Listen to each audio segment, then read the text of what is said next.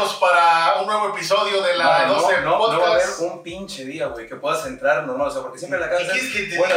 O sea, ¿Cómo voy a decir buenas noches si no, no, si la porque gente no escuchando en la mañana? estoy diciendo lo para- mismo. Mira, para empezar, Hola, ¿qué tal? Con que digas hola, güey. Eso es lo. Porque eso hay visitas. Eso es lo más fácil que se puede decir. Y- Hola, ¿qué tal, amigos de la po- del, del podcast de la 12, güey? Y ya. inicio como se me hinchan mis güeyes.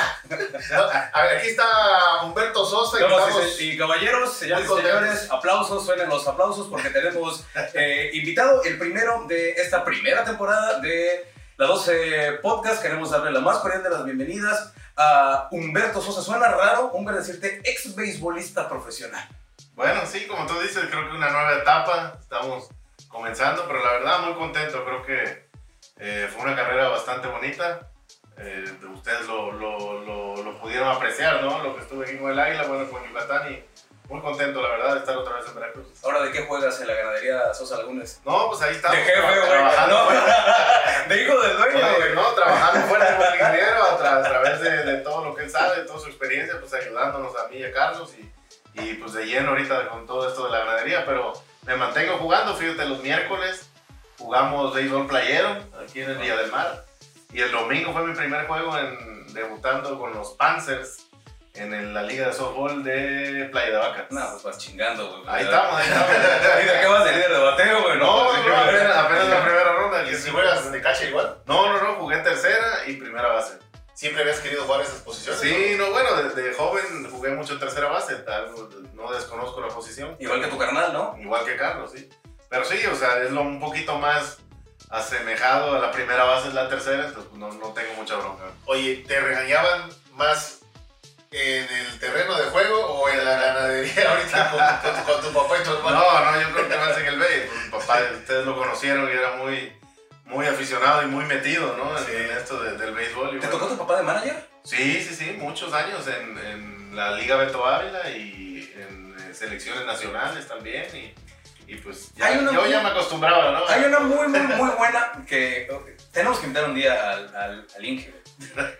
Que dicho de paso, en la época del Inge fue la última vez que Veracruz quedó campeón, cabrón. O sea, con, Sí. con todo lo que tenemos los veracruzanos de selecciones, con la calidad que tenemos, tenemos un chingo que no seas campeón de la Olimpiada Nacional, ahora juegos con ADE.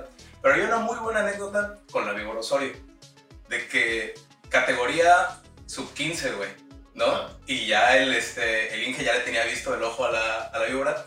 Y salía la víbora primer bate, pero ya con bigote, güey. Decían, ¡eh, güey, no mames! Este, Este no tiene este está un güey". poquito raro, güey. No, no, no. Un abrazo también para, para la víbora Osorio. Hay un chingo de temas que, que platicar. Creo que, bueno, en, en mi caso la primera. ¿Por qué, cabrón? O sea, ¿por qué viene el retiro? Porque el, el beisbolista y en tu posición, digo, está el caso de Albert Pujol. Bueno, podemos decir mil, mil este, este, beisbolistas.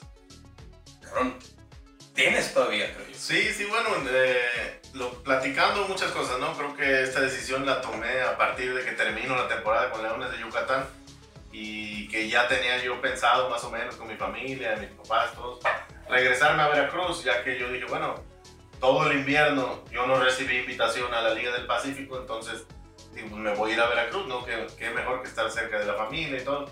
Y surge, pues, entrar otra vez de lleno a lo que es la ganadería, ya cuando la pandemia estuvimos aquí en Veracruz, entonces le fui agarrando más o menos el hilo. Y le digo a mi esposa, bueno, ¿sabes qué? Si yo sigo fuera de, de Veracruz, le digo, cuando, si algún día falta mi papá y Carlos también está a lo mejor en alguna otra cosa, le digo, o sea, estoy en cero, o sea, toda la vida he estado en el béisbol, verano, invierno, y dije, creo que es el momento de estar en Veracruz. Y sí, tomamos la decisión, nos venimos, incluso eh, teníamos una residencia o tenemos una residencia en, en Mérida y afortunadamente ahorita está en renta. Y pues ahora acá también este, estamos viviendo en una renta, pero contento, creo que fue una decisión bastante buena de mi parte. Y en, en el tema del béisbol, sí, sí, sí es cierto, o sea, a lo mejor pude seguir jugando más y otros años, pero como terminó, creo que para mí es lo mejor, ¿no? Terminé sin lesiones eh, graves, en un nivel donde pues jugué una serie final, ¿no? Contra los Toros de Tijuana que perdimos, pero bueno, ya están en una final nuevamente, creo que es muy satisfactorio para mí.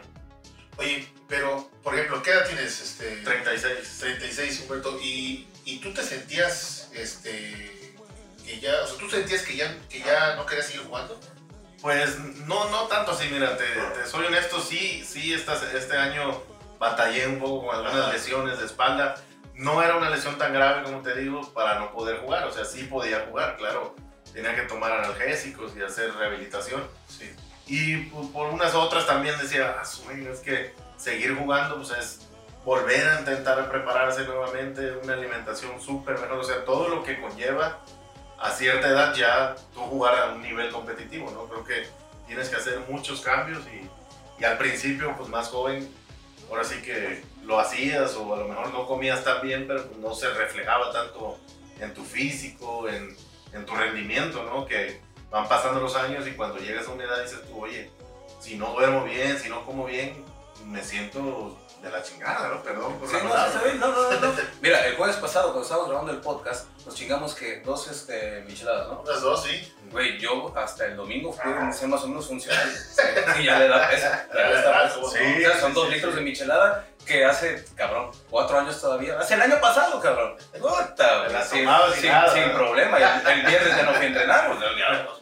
La neta sí cuesta, Sí, cuesta un poquito sí. de, de Sí, no. entonces sí, como, como te digo, el- a lo mejor el, eh, la parte beisbolística sí la tenía yo, ¿no? Pero bueno, va decayendo conforme los años y qué más, tomé la decisión, dije, bueno, creo que terminé bastante bien, ¿no? ¿Para qué esperar a este otro año llegar y, ah, ¿sabes qué? No puedo, no estoy en forma y, y pues ahora sí que dar más lástima. Pero esa, perdón, esa, es, es- a eso iba yo también. O sea, si hubo alguna oferta, Pues yo seguía hasta hace mes, mes y medio que, que anuncié mi retiro oficialmente con, con la Liga Mexicana. ajá. Estaba en planes de los Leones de Yucatán, yo hablé con ellos y pues hasta octubre, noviembre ellos me, me siguieron preguntando que cómo estaba, que si estaba en Veracruz, le dije que sí. Y ya después poco a poco platiqué con ellos, le dije, mira, fíjate que tengo esta situación, yo creo que no voy a poder reportar y, y tengo que estar en Veracruz, le digo. Entonces había esas ciertas pláticas donde me decían, bueno, pero ¿vas a jugar o no vas a jugar? Y, y pues como todo profesional, yo ah, no me decidí, decía, déjame ver, porque pues, es difícil, ¿no? De repente Sí. dejar algo que, que fue tu carrera por más de 10 años. Y les daba un poquito de largas hasta que dije, ¿sabes qué? Mejor ahí muere para... Igual ellos me trataron de maravilla, entonces creo que el, ser honesto con ellos fue lo mejor. Ahora, no quiero dejar de lado la, carrera con Leones de Yucatán porque ellos cuando anuncian tu retiro te mencionan como un histórico de la institución, parte de una generación que la verdad marcó historia en el béisbol eh, mexicano. Eh, pero, digo, hay que hablar en específico los jarochos de tu paso por los antiguos rojos del águila de Veracruz, hoy águila de, de Veracruz. ¿Y cómo se da ese 2012 espectacular? Porque la verdad, digo, la verdad la familia Sosa es una familia súper respetuosa, yo sí lo puedo decir. Trabajar con la familia Mansur es de la chingada. Y mira, y mira, la verdad que a don Pepe lo respeto y a Pepe Toño lo respeto muchísimo porque puedo presumir de que en algún momento hubo una excelente relación con, con ellos. Pero si está cabrón, vaya, es lo mismo que yo te pudiera decir de Toño, güey. Lo estimo un chingo, es mi amigo de años, güey. Pero trabajar con él a su puta madre, la verdad que siento un poquito de la chinga. Pero el tema de la familia Mansur es bien conocido entre muchos peloteros, entre muchos directivos, entre muchos managers. Es una familia rencorosa. Es una, es una banda que es hijo de la chingada trabajar con ellos y que se haya dado todo para conseguir ese campeonato del 2012. La verdad, se alinearon los astros, las estrellas, porque el equipo andaba muy bien. Y creo que por, la, que por parte mismo de la Liga Mexicana de Béisbol y como eran los Mansur, viene ese cambio, ese golpe al timón cuando viene el cambio de manager. Yo creo que ahí es el, es el momento clave de la temporada, quizá, Humberto, Sí, cuando sí, los sí, pudieron haber tirado del caballo o salir más fortalecidos, ¿no? Sí, sí, como, como tú dices, recordando esa época, el equipo de nosotros no iba tan mal con el manager que era Orlando Merced. Ajá. Y de repente sale el cambio tan drástico con Pedro, ¿no? Que Pedro era su, creo que sus primeras incursiones en Liga Mexicana, había estado en la Liga Invernal siendo muy exitoso. Pero no sé, no sé qué haya pasado, pero pues llegó y triunfamos, ¿no? Y siento que una de las, de las cosas que, que menos le gustó a la afición, a los veracruzanos, fue que al otro año Pedro estuviera muy poquito tiempo, ¿no? Sí. Sí. Creo que se merecía él Repetir todo. repetir todo el año así quedáramos en último lugar, ¿no? Porque, pues, oye, es el manager que te hizo campeón después de, de no tener nada. ¿no? 40 O sea, años, cabrón. Y eso sí, digo, hasta, hasta el momento lo platicamos y digo, está un poquito complicado, ¿no? La decisión de, oye, quitas a Pedro tan rápido, donde el equipo apenas va agarrando forma, pero bueno. Y ahí es el tema exactamente con los Mansur, güey. Porque, mira, por ejemplo, te voy a contar una muy buena. Que no voy a quemar a ninguno de, de las personas que nos lo dijeron en su momento, y mucho menos a Roberto Carlos Méndez, porque no es No, no fue Roberto Carlos Méndez. Pero, por ejemplo, ellos hacían intentos, los Mansur, cuando vino Víctor Mesa, el, el- el cubano, y, y trató de imponer su estilo. Y terminó casi queriendo matar a Víctor Guzmán en el, este, en el vestidor. O sea, se le fue con- encima con un bate, cabrón. Víctor Mesa. Empezaba la, la, la loquera. Y manager exitoso que llegaba acá, chocaba con los Mansur, pero encabronadamente, güey. Por eso, cuando, Bueno. vine, cuando vine hablando Merced, yo dije, puta, otro más, güey. Se decía que le quería dar alguna indicación o quería participar dentro del sistema de juego. El tomo de decisiones, de de la toma de decisiones. Dicen, ¿no? Yo Sí, sí, sí, puede, Pero puede aparte- ser un factor, ¿eh? Pero, pero, ¿cómo, pero ¿cómo chambeas con un vestidor tan cabrón? Porque la neta, el negro Guzmán, o sea, también, con todo respeto, negro, yo también estoy loco. Había banda que se nos botaba horrible la, la greca, o sea, mantener unido ese vestidor ha de haber estado cabroncísimo. Sí, sí, sí, sí. Yo creo que eso tiene, tiene bastante razón que el, el ser manager en la actualidad yo creo que es más saber tratar con todos tus jugadores, el tipo de, de persona que es, ¿no? Bueno, ahora en, en- ahorita me tocó el Chapo Vizcarra incluso ser campeón en Yucatán y pues sigue teniendo éxito y sigue y va a un equipo y gana, y va otro equipo y gana y digo, bueno, entonces ya es él el que arma ese,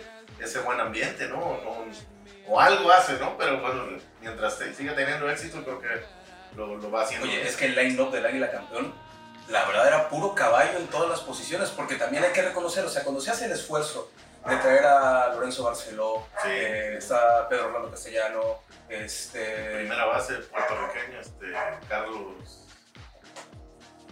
El zurdo, tú- primera tú- base, ¿cómo se llama? tú- Díaz. Frank Díaz, güey. Frank Díaz, pero el primera base que incluso... Carlos Rivera. Carlos Rivera, güey, no mames. La neta, eh, había un equipazo, güey. Un verdadero equipazo. Y, por ejemplo, tú en la serie final no hacías buen clip con Lorenzo Barceló. Y, no, y ya no sé, que ahora yo creo que ya se puede platicar, no sé si fue por tema personal o porque neta hasta este, se entendía mejor con Leo. No, mira, el, el- el detalle fue que no, no era Barceló, era Tomás Solís. Tomás Solís. En aquel razón. entonces Tomás se penetraba bien con, con Leo, que, que fue manager aquí el año pasado, este, y, y pedía que le cachara, a lo mejor tenían más confianza, no sé. Y pues resultó que, bueno, a lo mejor en algunas tuvo éxito, en otras no, pero bueno, en la final cuando vemos que, que no funcionó, pues ya entro yo ahora sí que a jugar todos los días y bueno, ganamos, que fue lo, lo bueno, ¿no? Pero al final yo sí sabía él que le gustaba tirar, o sea, nada más simplemente era decisión y él del manner de, de poner a Leo cuando él pichaba. Ahora, tú bateaste chingón en la serie final y bueno, para la neta toda la serie del campeonato. Pero ¿sabes quién bateó más cabrón? Este güey bateó para 400 tumbándole grande a tu jefe, güey. Sí. Pero cabrón, ¿eh? Ay, Pa- no, pero es que estaban felices toda la gente aquí en Veracruz. Oye, pero fíjate que es algo curioso porque el otro día platicábamos y le digo yo, no, hombre, sí. Yo a toda la gente que, bueno, luego está, luego hemos estado en, en la tortería ahí en Don Jamón y, y Carlos, este, perdón, Humberto y también Carlos, Sí, este, sí, sí, hemos pasado. este, pasan este, y, y- y van por su torta. Y cuando se van, luego hay gente que está ahí y me pregunta, se me hace conocido, pero no sé quién es. Y yo siempre les digo, pues cabrón, es el que dio el home run para que el águila quedara campeón. A todo el mundo le digo eso, ¿no? Y yo te me tomé una foto y me preguntaba a mi mamá, a mi tía, y ¿es el que dio el home run para el título? Y me dice este güey, es que el águila no quedó campeón con un home run. Sí, sí, sí, no, no, no, empatamos y se Pero pues yo lo que me acuerdo es eso. Ese güey se le borró, ese- güey se le borró, se le borró el- la memoria en el cordón del empate. güey. Ahí cuando tú bateaste, para mí ya éramos campeones. Ahí se acabó todo. Este, yo No, me- pero, se sentía bien chingón el estadio, como, ese- ese- como eléctrico, ¿no? Así que empezamos a ganar. eso. ¿Qué preferiste, el sexto o el séptimo juego? No, el sexto. La neta. Sí, sí, por, por mucho. Yo creo que el séptimo, ya nosotros estábamos muy confiados en que, Ya sabían, en claro. que íbamos a ganar, porque aparte de que ven- venimos de atrás en la serie y como acabó el sexto juego, en casa de nosotros, y luego Barceló iba a tirar el séptimo, Eh. pues casi los teníamos en la bolsa. Eh, platicamos un poquito de, de- de cómo se da ese turno al bat, primero el del jonrón. Este, era un momento súper tenso, abajo en la pizarra. eh, y la verdad, o sea, uno cuando ve el swing de, de- de Humberto, pareciera que lo hiciste súper sencillo, cabrón. Sí, o sea, sí. porque es un swing que, digo, pareciera hasta por las dimensiones que se dio como un poquito en cámara lenta y dijera el buen, este, Se salió para donde cagan las vacas, le rompiste la madre. Oye, la- sí, sí, la verdad que sigo viendo los videos, ¿no? Sigo de cada, cada que tengo así ganas de, de motivarme o de lo que sea, veo los videos otra vez y sí veo un, un swing más compacto, o sea, ma- muy corto hacia la bola Ah, y a pesar de eso la bola salió muy lejos, entonces Salió. yo también a veces digo, bueno, a lo mejor tuve suerte o no sé, pero a diferencia en el mismo sexto juego, en el último turno donde doy el fly de sacrificio, ahí mi mente era batear un fly. Entonces no sé si se dan cuenta, en esos querías hacer el contacto. yo busco meterme abajo de la bola y en el otro no, en el otro yo nada más quería hacer contacto con la bola y automático salió el, el madrazo ese y es cuando yo también digo, bueno, no sé qué habrá pasado, a lo mejor Ramón en la bola. Pero bueno, lo, que, lo, lo bonito fue que, que empatamos y la afición ahí se prendió y bueno, ganamos.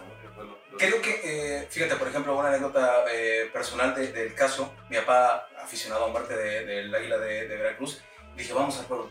De los rojos del de aire. los Rojos del Águila. Dice, no, mi papá ya había visto campeón en el Deportivo, al Águila en los 70, con el Borrego Álvarez, en fin, toda la grandísima historia que tiene el, el- el equipo. Pero mi papá venía de un infarto un par de años atrás y dice, no quiero ir porque me voy a morir. Sí, me voy, me voy a morir, sí. me voy a morir.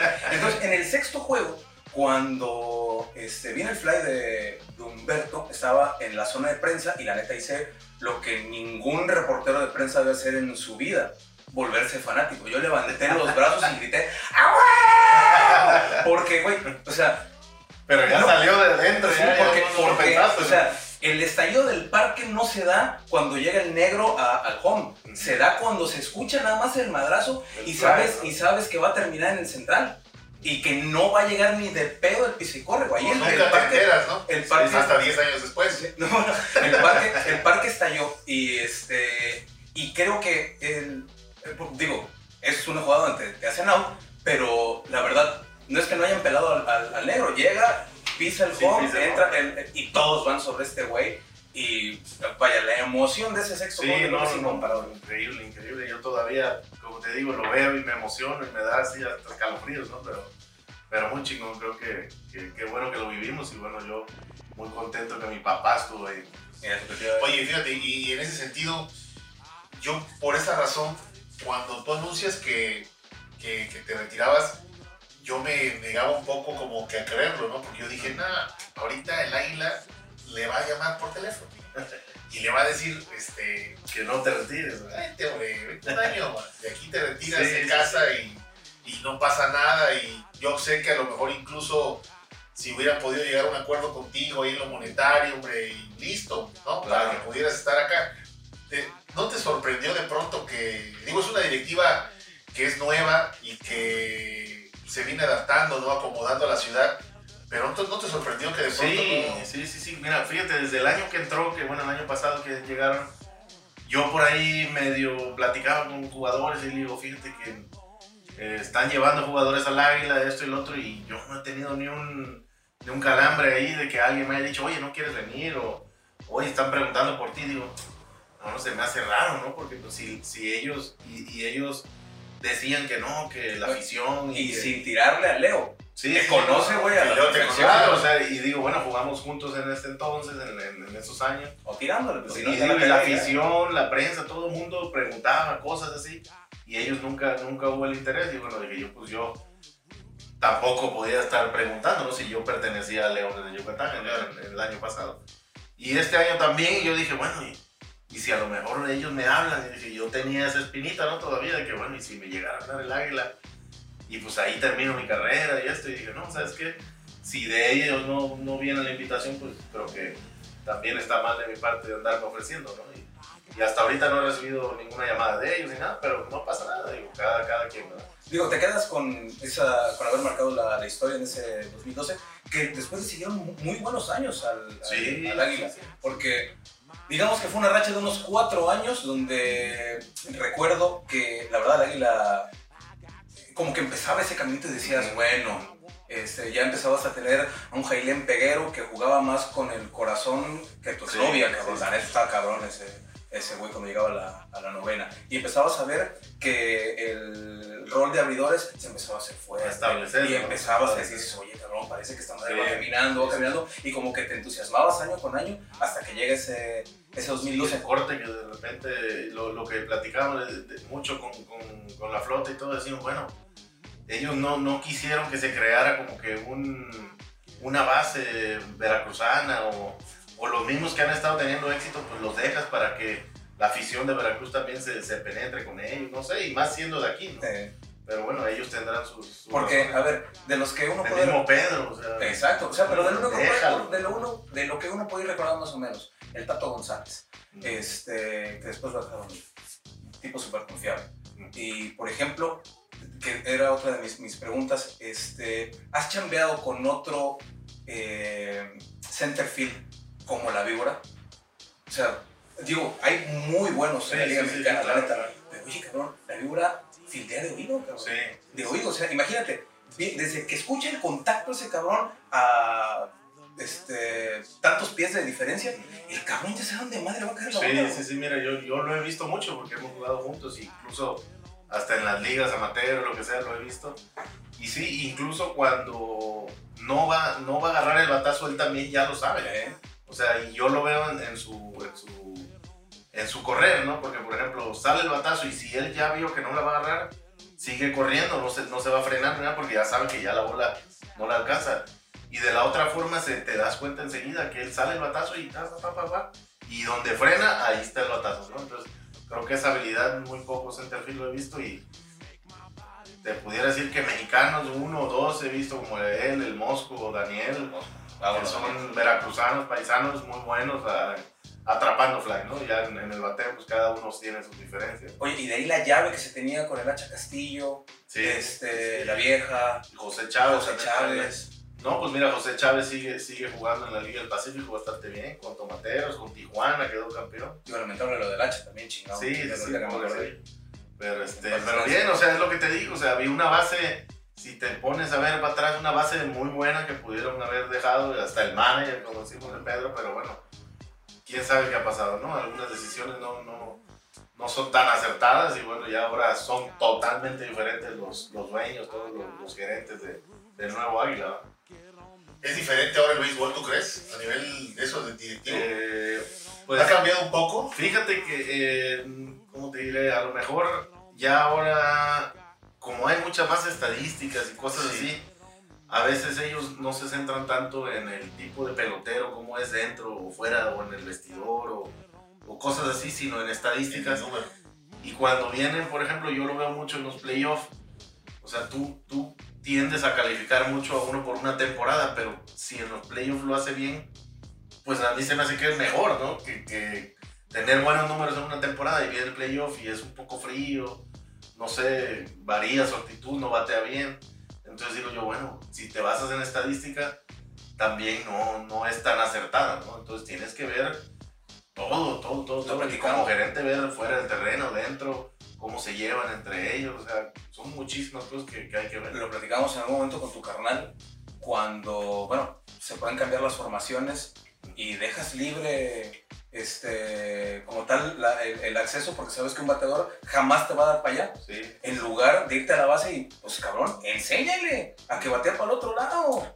No, porque ya nada más te vas a la estadística, ves Sí, los sí. numeritos que No, aquí ya no va a batear. ¿no? y ya con eso, güey. O sea, también yo creo que eso le ha puesto mucho hielo al béisbol y le ha matado un poquito el, Sí, el- sí, el- sí, sentimiento. en- bueno, Ahora que no va a batear el, el, este, el pitcher en, en grandes ligas, no sé, eso También. muy Ya chingada. no va a Sí, batear. una, Que una no. de, las, de las cosas que se quejaban mucho algunos pitchers o, o algunos conocidos, es que por ejemplo, o sea, sacar los outs es difícil, ¿no? Para un pitcher.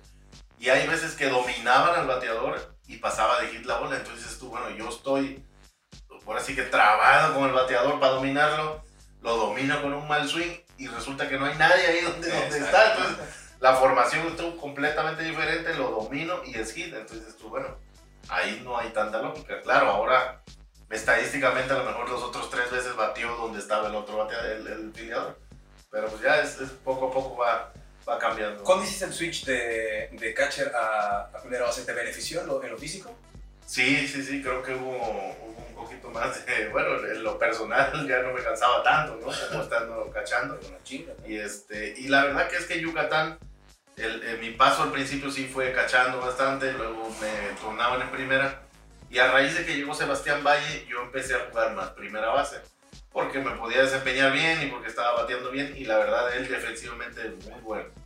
Entonces, cubrieron la defensiva con él. Y bueno, a mí me estuvieron alternando con él y jugando primera o BD o lo que sea. Ujú. Pero bueno, ahí estuvimos, la verdad. También buenas temporadas que, que estuvimos en Yucatán. Y, y digo, son de las ventajas de tener un, un beisbolista como tú, porque tú puedes cubrir primero, puedes cachar, puedes ser el designado. En fin, eh, le eres útil, ¿no? A un, a un manager, no nada más Sí. con, la, con la idea de soy catcher, que aparte, eh, regresaste a, a- a lo que se necesita de un, de un catcher, porque antes, con que cachara, chingue su madre Sí, lo que sí, sí, sí. No, pasa nada. No, ya, no buscaban otra. Era, la- era algo seguro, era algo seguro. Pero en tu época regresó otra vez. Sí.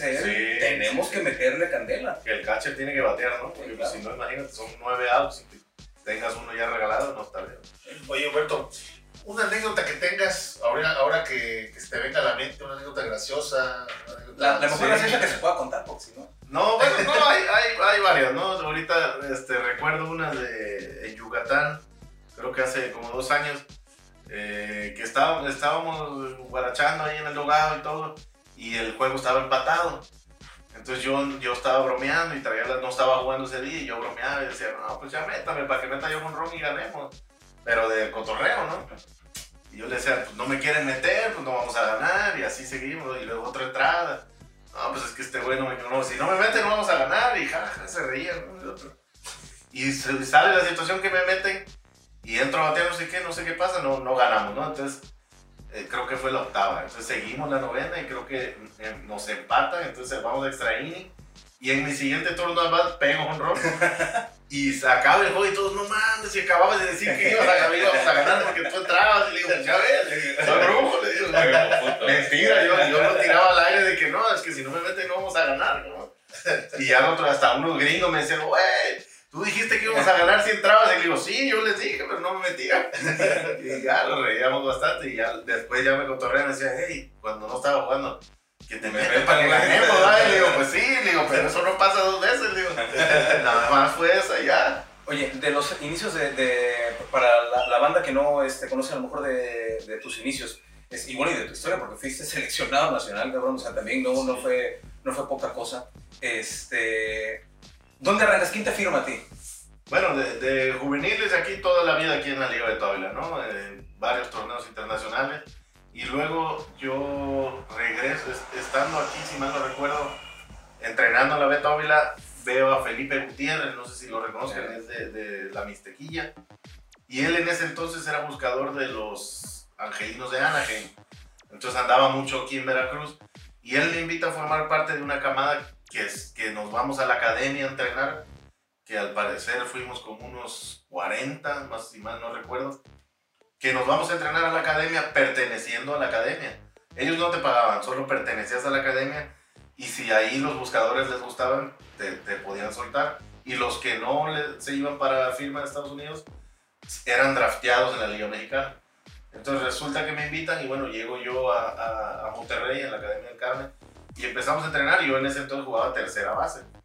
Y por mi habilidad y aptitud y eso, en ese entonces estaba el señor.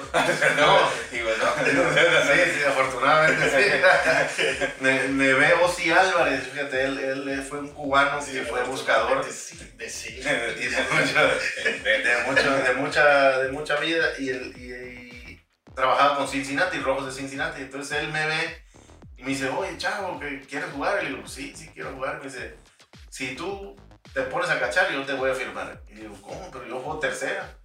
Bueno, yo te estoy proponiendo que si te cambias a cachar, yo te firmo.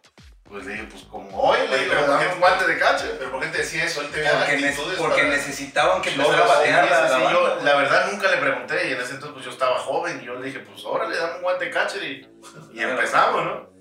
y sí poco a poco yo dije bueno ¿y por qué me habrá dicho no? y me decía no es que aprovechar que bateas bien tienes buen brazo a lo mejor como catcher tienes más oportunidad y, y bueno pues como catcher y me acuerdo que en entonces aquí teníamos a Miguelito Hernández entrenador de nosotros y a través de la amistad con mi papá y todo Catcher, claro. le, le propongo que si me puede entrenar y bueno, empiezo con él. Y así empecé mi carrera como catcher con él, de, de entrenador. ¿Y quién tenía tus derechos de retorno acá? Luego, de- después de que me, me firmó Cincinnati, me fui a Dominicana, en todo el, el- el relajo de ligas menores.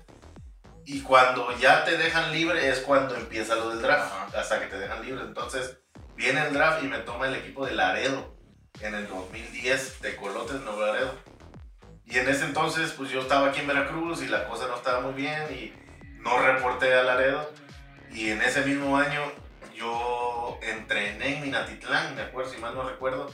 Estaba tu carnal. Ajá, estaba Carlos ahí, entonces yo pido permiso, oye, me dan chance de entrenar, órale, vente a entrenar, entonces hice buena amistad con, con la, la directiva de Meñatlán. Estaba Carlos Suárez. Estaba Carlos, estaba Ranulfo. Ranulfo. Entonces me dice, oye, vamos a proponer que te cambien a Minatitlán, porque pues ya estás aquí, ¿no? Y, y a lo mejor allá no, no te quieren, no sé. Y pues se fue pasando el tiempo, el tiempo, el tiempo, hasta que como a la mitad de temporada me mandan a Minatitlán de préstamo. Y ahí terminó la temporada. Como no fue tan exitosa la, la- ese, eso de Mina, el paso de eso, y yo no estaba tan cómodo, eh, corté el 2011 y, estuve estudiando. Ya estaba yo dentro, dentro de la universidad, pero la estaba tomando en línea eso. Entonces, el 2011 no jugué nada, para nada. Terminé la, la universidad y el 2012 igual. También otra anécdota es que, en, en- bueno, ahorita porque me voy acordando, ¿no? En el 2012 yo tengo un contrato con el Águila, pero eh, estipulado que si yo tenía que estar un, un sábado aquí para hacer examen, ese día no volaba con el equipo, no iba con el equipo. Puta, me saliste como el burro Hernández. Sí, sí, sí, entonces de repente pues no me veían en la flota en el, en el campo y me decían, oye, ¿qué, qué, dónde te fuiste? Y le digo, no, es que tengo que hacer examen. ah, bueno, ok. Y resulta que un día, creo que jugamos en Cancún y, y me encuentro como a- al medio porque pues, no me fui en el vuelo con ellos, ¿no? Me fui hasta después de que terminé mi examen. Y me encuentro un aficionado del Águila en el vuelo, así cerca de mí, y me dice, señor, que tú no eres el que juega con, con el Águila? Y le digo, sí. ¿Y qué haces aquí si estás jugando? Y le digo, no, pues es que fíjense que estoy estudiando. Y, ah, pues yo voy para el estadio y tú, le digo, pues yo también. Nos fuimos juntos al estadio. Y ya llegué empezando el juego, como la segunda, tercera entrada. Y ya después, que no me acuerdo si ganamos o perdimos, pero me acuerdo mucho que el señor me decía, bueno, ¿qué haces aquí si ya están jugando? güey?" Oye, qué historia, ¿no? Imagínate, estoy llevando al catcher. Sí, y me dice, oye. Cuando llegas, dices, aquí lo traigo, güey. Sí, ya llegué al estadio tarde, ¿no? Como, como en el rancho, que llega con la maleta. Te ibas cambiando el pinche del carro, güey. Poniéndote los arreglos, El madre, güey. El. No, no, no. Pues eh, excelentes historias. Yo recordaba lo de Cincinnati. Cuando tienes el, el 2-12 tan, tan bueno, eh, entras también a, a Liga Mexicana del Pacífico con Mazatlán. Con Venados, Con Venados, con Venados. ¿no? Eh, con Venados, eh, al otro año me cambian de Venados a Navojoa, si mal no Ujú. recuerdo, y estuve un paso, dos, tres temporadas con Navojoa. En altas y bajas, ¿no? A veces me quedaba, a veces ya no. Porque No. regresabas al invernal de Sí, fíjate que, que para mí el tema del Pacífico estuvo algo complicado. Digo, nunca tuve esa continuidad allá. No sé si haya sido por el nivel o por a lo mejor ser de Veracruz, no sé. El chiste es que allá no tuve tan buenos resultados como en la Liga de Verano. Y entonces yo, al estar lejos de mi familia, viendo que no tenía muchas oportunidades, pues me venía mejor a la Liga Veracruzana. Y en ese entonces, pues la Liga de aquí estaba bastante fuerte. En lo económico también pagaban bien, entonces yo me venía para acá. Y aquí jugué la mayoría de los inviernos, ¿no? casi no jugué. Oye, pero. ¿por qué dices que por ser veracruzano? O sea, ya Bueno, no, no, no tanto así, pero en, en el lado este, y digo, y no creo que esté mal, te, te platico cómo es, más o menos. Todos los equipos del Pacífico, ya sea Hermosillo, Obregón, Mazatlán, Mochis, lo primero que agarran ellos son gente de, ese, de esa ciudad. Entonces ellos le dan muchísima oportunidad a su gente, que es algo que está bien, que es algo que yo en su momento dije, bueno, si estamos en Veracruz, hay que contratar de Veracruz, ¿no? Y ellos hacen eso. En Hermosillo hay 10 jugadores de Hermosillo o 15 de Hermosillo y 5 que son de otros lados. En Obregón hay 12 de Obregón, cosas así. Entonces digo, bueno, no es porque sea veracruzano, pero ellos disfrutan y, ven que pues la afición, todo el mundo apoya al, pelotero local y, y se hacen ídolos por eso. Porque en, en Mochis jugó todo el tiempo los que son de Mochis, Saúl Soto, toda su vida con Mochis. Eh, así, por ejemplo, los de Hermosillo, que la chispa, todos y este, Durazno son de, de Hermosillo. O sea, a lo mejor ahí, ahí ellos tienen algo de, de- de bien, ¿no? Que utilizan a sus jugadores de su, de su ciudad. Y está bien. Bien, Está sí, bien. sí, sí. Ah, ok, ok. Pues hay que irle poniendo rueditas. La charla ha sido muy amena con Humberto Sosa. Eh, en lo particular, ya, ya lo mencionaba con el tema familiar. La verdad es que ese 2012, específicamente ese sexto juego por el campeonato contra Rieleros de, de Aguascalientes, que también tenía muy buen equipo, porque también hay que, hay que decirlo, en ocasiones no se le da el valor que tenía Rieleros. Tenía a Mendy López, Sí, sí, sí, este, complicado. este, Sammy. ¿Cómo se llama? Sammy Gervasio. Bueno, más puta. Sí, La neta tenía un Carlos. Rodríguez, el catcher, está muy bien bateando. La, la neta es que tenía muy buen equipo Rieleros de, de Oye, ¿en Aguascalientes. el parque ahí están los nombres de los campeones? No, Nada. ¿No? no, no, no, no. Debería, Es- es- una buena una es- fotito, nada. Nada, güey. Es una buena iniciativa, ¿eh? No, pero es que también entiendo que se quiere hacer una historia y la neta, o sea, Pero es que no la están haciendo. tú sabes, que, ellos. tú sabes que yo tengo cercanía ahorita con la gente No, no, de- sí, del pero- Águila pero- y la neta es que yo creo que también en algún momento alguien les tiene que proponer el, de- el hecho de decirles, ok, se borró el tema rojos del Águila, ¿no? Este, bueno, rojos. El Ahora Águila, El águila, ¿no? pero, o sea, para que exista esa pasión que, se, que tiene la gente ahorita, no es de hace dos años esa pasión. O sea, esta pasión viene de haber sido el primer equipo de provincia Pero- campeón en la Liga Mexicana de Béisbol. Pero, déjame decirte No. una cosa. La franquicia que estaba antes, donde jugó Humberto, no es, el- eh, para mí, para mí, No. que este, no es la misma que la que está hoy. No es la misma. Pero la que está hoy hace mucha alusión a que es la misma. Sí, claro. En ese sentido, Es que si no, no, no tendría pasión. El equipo no habría clic con la gente, la verdad. yo creo que si hacen su nueva historia, a lo mejor les podría funcionar de mucho mejor manera. Es que, cabrón, también, o sea, la franquicia con la que quedó campeón. Y si no la van a hacer, pues aunque sea reconozcan a los que lograron historia con ese equipo que ellos tanta alusión hacen. La franquicia con la que es campeón Humberto era Aguascalientes antes. Y la que Sí, trajo sí, sí. y la que trajo la familia Chedrago junto con la familia No, sí, Sosa Escamilla era Cancún. No Era- pero se llamaba Rojos del Águila. Sí, claro, desde luego, desde luego. Con Y el no, nombre rojo. y no se puede cortar, la verdad, esa historia, como tampoco se puede cortar la, la misma historia que ahora el presidente del equipo, eh, Bernardo Pascal, tuvo con los azules de Veracruz hace mucho tiempo. O sea, la historia de Veracruz en el béisbol es riquísima, güey. Fíjate que a lo mejor si hubieran puesto azules de Veracruz también hubiera sido algo. Sí, creo que la familia de- del... El del- señor, el señor Pasquel, el, el- el- el abuelo de, de Bernardo Pasquel, fue el presidente de los esos. de, de Veracruz, que no jugaban en Veracruz, jugaban en, en Ciudad de México. Pero bueno, para que veas el tamaño de la historia que tenemos en Veracruz, en el, en el mundo del béisbol y de la que siempre vamos a tener alusión, porque no por este segundo año que va a jugar el equipo puedes borrar la historia de Santos Amaro, Martín Diego, Sí. y de toda la historia, de, de- en este caso de, de Humberto, de Lorenzo Barceló, de todas las personas que hicieron grande el béisbol en el puerto de, Veracruz con una, fran- una franquicia que se llama el Águila de, Veracruz. Y ya nada más para rematar antes de que yo la caiga, Sí. porque no que se me olvide. Este, en, en esa serie final que me toca cubrir para, para Mega Canal, se hace la votación entre todos los reporteros del MVP de la, de la serie final, güey. Y sin querer demeritar el trabajo de Lorenzo Barceló ni querer ser este, un tipo que no valore lo que hizo Lorenzo Barceló, porque la verdad tiró una super serie de Sí, campeonato sí, sí. después de venir de Perico, se puede venir. Pero el MVP era este cabrón y no por tantito, cabrón. O sea, este güey era el MVP de la Liga Mexicana de Béisbol y nosotros solitos, güey, de lo que estábamos platicando la otra vez de Hugo Sánchez, de Chicharito, Sí. de Márquez, somos los primeros en tirarnos mierda, güey. Con todo respeto para bandas sí, como sí. el profesor David Braverman, que la neta lo admiro, güey. Ese güey no votó por ti, ese güey votó por Lorenzo Barceló, con todo respeto, este, y es un, un tipo reconocidísimo en el mundo del béisbol, este, de los que hoy suman la gran parte de los eh, conocedores y expertos, no votaron por el veracruzano, güey. O sea, no votaron por el mexicano, y no por el hecho de ser mexicano, güey. No por ese hecho, la estadística estaba, güey. No, no fue nada más en la serie final. O sea, en la serie de campeonato y en el playoff, este güey rompió madres. Y pues, por lo mismo, a lo mejor, pues, no sé, güey, por ser veracruzano o, Pues o por qué puta, o por qué puta madre, güey. Porque peor enemigo No. Veracruzano son los veracruzanos. Sí, güey, bien, pero mira, yo platico con mucha afición y todos me dicen, no, hombre, debiste haber ganado. Le digo, ganamos el campeonato. Digo, eso es lo más importante. Le digo, y, y qué bonito que la afición me recuerde como que yo lo hice bastante bien, ¿verdad? Y hasta ahorita todavía, como te digo, el otro día con, con una flota de tránsito que estábamos platicando, me decían, ¿qué hubo, Sosa? Y yo, ¿qué hubo? Por- Pero me pararon, me iban a infraccionar. y le digo, oye, no, date, ayúdame. Y me dice, oye, oye, no, hombre, te voy a invitar por a jugar. Y me dice, mira, ve al ecológico que estamos jugando, le digo, órale, voy a ir y así quedamos. pero está bien. Está pendiente un juego. Sí, sí, sí, sí, pero no, eh, incluso me dijeron que tienen un equipo, el equipo de tránsito, el de base.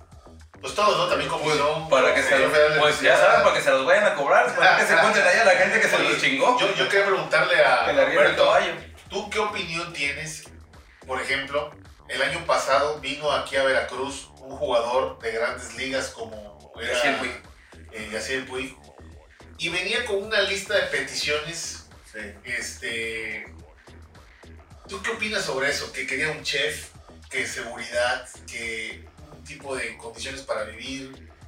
Sí, sí, un jugador que viene de Grandes Ligas debe ser apapachado de esa forma por un club de Liga Mexicana, se, se llame como se llame. Sí, sí, sí. Bueno, creo que pues ya han venido los últimos años jugadores de, de esa talla, ¿no? De, de jugar Grandes Ligas, Bartolo Colón, todos ellos. Sí tienen sus, sus ¿cómo te diré? Pues no, no se puede decir reglas, ¿no? Pero algunas normas que ellos tratan de cumplir, como es tener unas habitaciones cómodas, viajar a lo En mejor en, en avión todo el tiempo, porque igual hay viajes cercanos que te vas en camión y a ellos pues, no les gusta. Pero pues todos eso se lo, se lo ganaron ellos porque jugaron Grandes Ligas, ¿no? A un alto nivel y todo.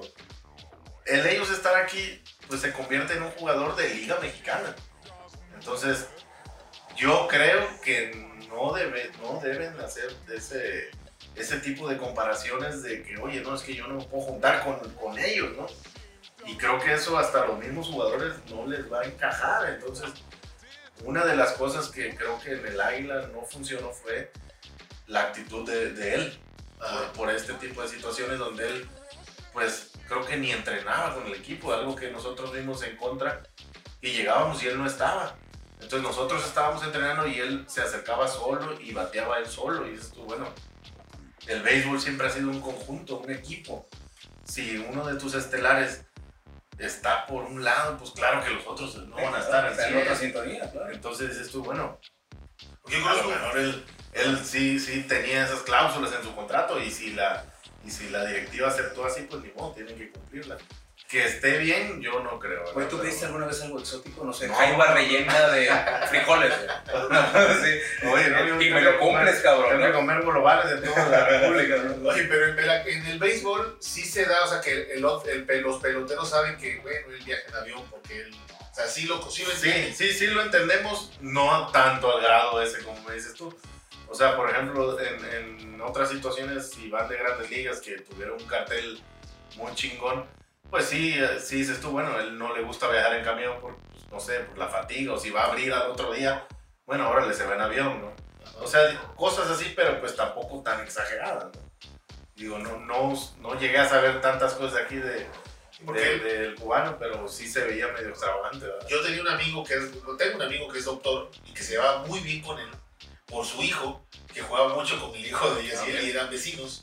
Entonces me platica que dice, no, me habla de una bellísima persona, una excelente persona. Dice, obviamente era amigo de él, ¿no? Iban a cenar juntos, todo el rollo. Pero de pronto un día tuve una plática con un pelotero de- del, del Águila y me decía, no, no lo soporto. La verdad, Sí, sí, no lo quiero ni ver, la verdad. Ojalá que se vaya pronto. A lo mejor sin decir nombres. ¿En alguna ocasión tuviste algún pleito de vestidor? O sea, sí te agarraste el brazo, porque también, No. también es que no es que sea. Pero es común agarrarse Claro, brazo. claro, no, y como te digo, es difícil convivir tanto tiempo con muchas personas y de diferentes caracteres. Igual en, y en el Águila siempre me tocó que había roces y todo y se calmaba por, por bien del equipo, ¿no? Y siempre había mediadores ahí, el manager, los coaches gay, y ya estuvo, o sea, había una discusión, pero hasta ahí. Igual en Yucatán hubo dos, tres discusiones, pero hasta ahí llegó, nada más dentro del vestidor. Pero que a mí me haya pasado algo, no, en- en la verdad, digo, soy de un carácter que no soy peleonero ni, ni ando buscando pleitos, ¿no? Pero por lo mismo sé respetar y ellos también nunca me, me faltaron al respeto, la verdad, nadie, nadie, con la mayoría me llevé muy bien. Imagínate que yo soy de carácter encendido, hubiera yo peleado con un pelotero. Bueno, Sí, no, hubieras no, no, hubiera- no hubieras durado. Pero es que hay, hay Media situaciones, entrada, hay ¿no? situaciones tan locas que, que, por ejemplo, pasas caminando, lo pisas y ya, oye, ya se quieren pelear. Dices tú, ¿cómo vas a, a perder una carrera por una estupidez? A mí todavía me tocó, pues, eh, afortunadamente, fíjate, cuando todavía el reportero podía entrar al, este, al clubhouse y, veía, y, y veías al pelotero fumando. Que digo, el tabaco y el béisbol van muy de la mano, la verdad. Siguen tomando, porque a mí me tocó ver una vez. Sí, claro. Sí, sí. Yo conozco Y sí está permitido, ¿verdad? Sí está permitido dentro del vestidor. Sí, Ah, ok. bueno, creo, ¿eh? No. No, pero yo conozco a un manager que tú lo vas ahorita si te lo digo, un manager con su tacita y todo el mundo decía, puta, ¿cómo toma café el, el manager el juego, güey? Y ya cuando llegas a la entrevista dices, qué café tan raro, cabrón, es la verdad. Huele diferente. Huele diferente. Es una cosecha especial este, este cafecito, sí, sí, sí, sí, sí. Pasa de todo en el mundo de Bueno, sí, pero, pero bueno, también ser manager debe ser difícil, ¿no? No, la verdad, Tiene que tener un calmante. Milagrosamente no están metidos en Ritalin. ¿Cómo ¿no? se llamaba este cuate que vino al Águila? Que era. También me- había jugado en grandes ligas. Con los Rojos del Águila. Había varios. Pero- José Offerman. José Offerman. Ah, sí, que tuvo una bronca muy fuerte. Él, bueno, bueno, él tuvo una bronca, pero además también tengo- yo tengo una anécdota con José Manuel Islas, que era camarógrafo Ah. de TLV, hijo de Joe de Lara. Y, y, y baja- y bajamos al vestido y queríamos entrevistar a José Offerman. Todo el mundo estaba esperándolo y no Salía, y no salía, y no salía. Entonces, un, un- un utilero le, le dijimos, oye, este, un gordito, eh, le dices, oye, este, ¿Dónde está Offerman? ya dile, porque es que me va- el noticiero se me va. Entonces van y le hablan, este, y él se encabrona porque creo que ya le habían hablado dos veces. Y entonces dice, pues si me quieren entrevistar, me van a entrevistar así como estoy, cabrón. Y sale en chanclas desnudo, cabrón. Usted dice el hijo de José Manuel, dice, cuando lo vio, dice, de bolos a la pared. para, para hacer, para hacer el, este, el, u- ubicar Sí, vale. José Manuel Islas, el hijo yo de Lara. Sí, sí, El sí. hijo sí. yo de Lara, entonces imagínate, güey. Y el hijo de yo de Lara, que también, hijo de la chingada, tiene una mente, tiene una mente súper este, avanzadísima. Y sale ese cabrón. Sale, nosotros lo vimos y nos- dijimos, puta madre, este güey tiene dos corazones. Uno le bombea el cuerpo y el otro se va. No, ¿Qué güey. No, ya te entrevistamos mañana. Otro día no va a ser que se despierte esa madre.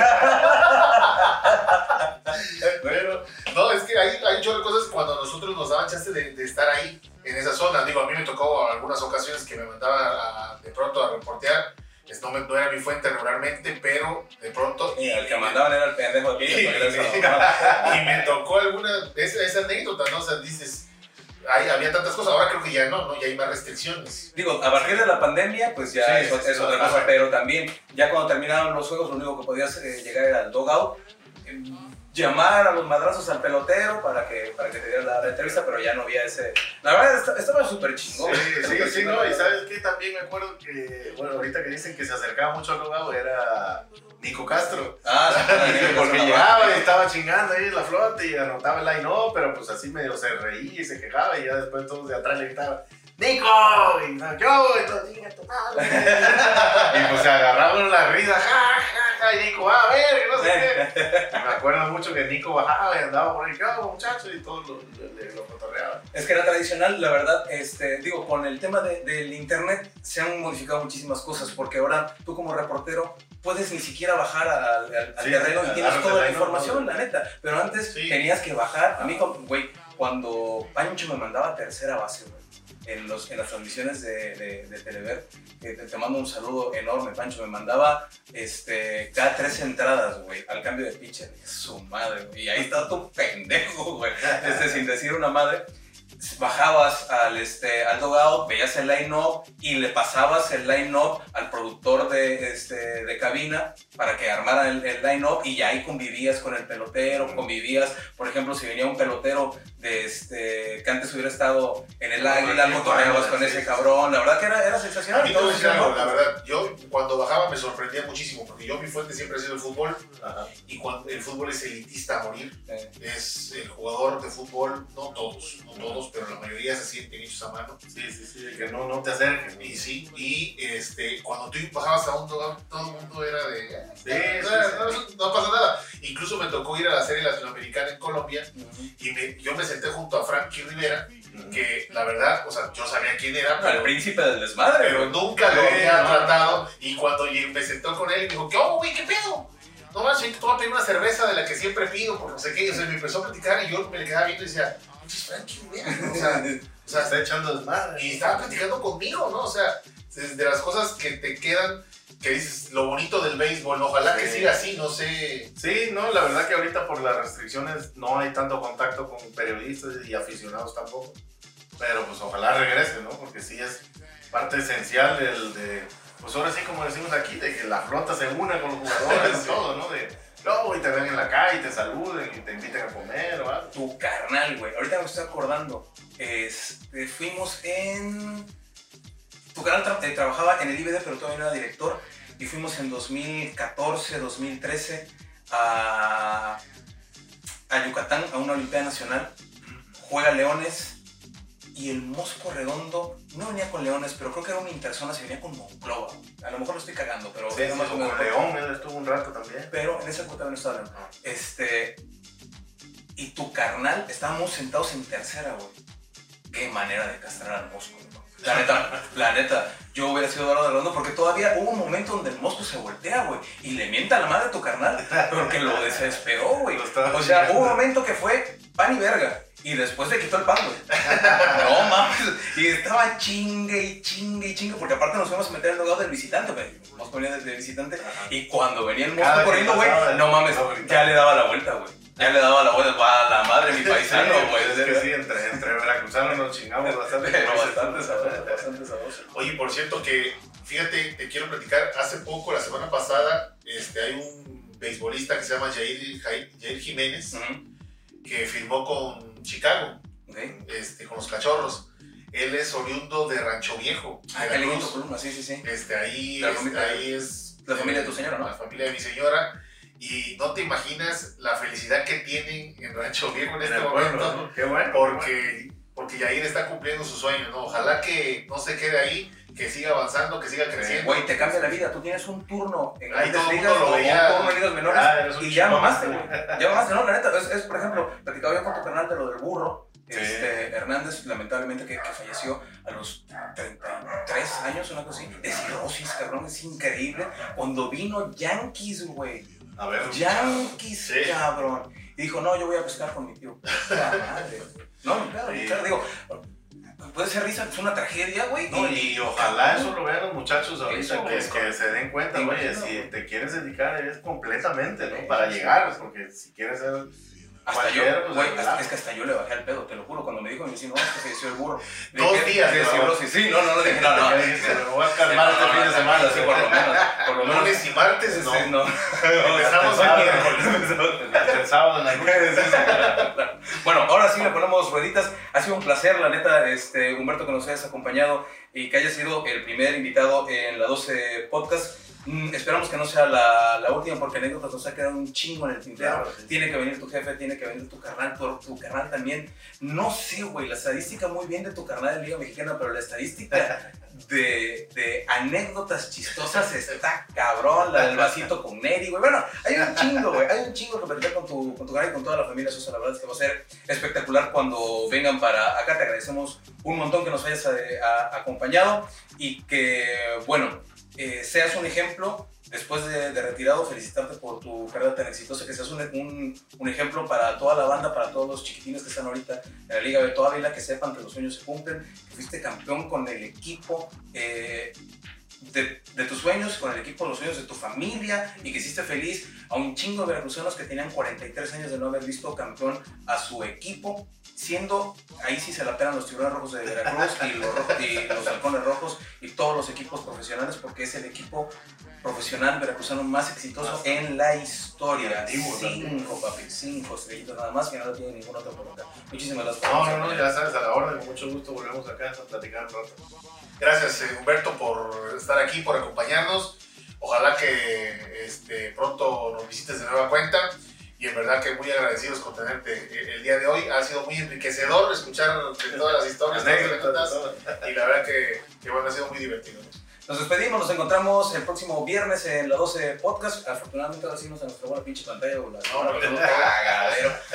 Eh, este programa es patrocinado por Don Jamón, por el Centauro del Corte, por Artex Media, que el productor sigue sin cobrar un peso, pero que algún día ya va a haber. Pronto. Ojalá, algún día, un día va a haber algún Puro- peso. ahorita puro adelanto de saliva. ¿no? Nos encontramos el próximo viernes. Muchísimas gracias. Nos despedimos. Que tengan un excelente todo cuando nos estén escuchando.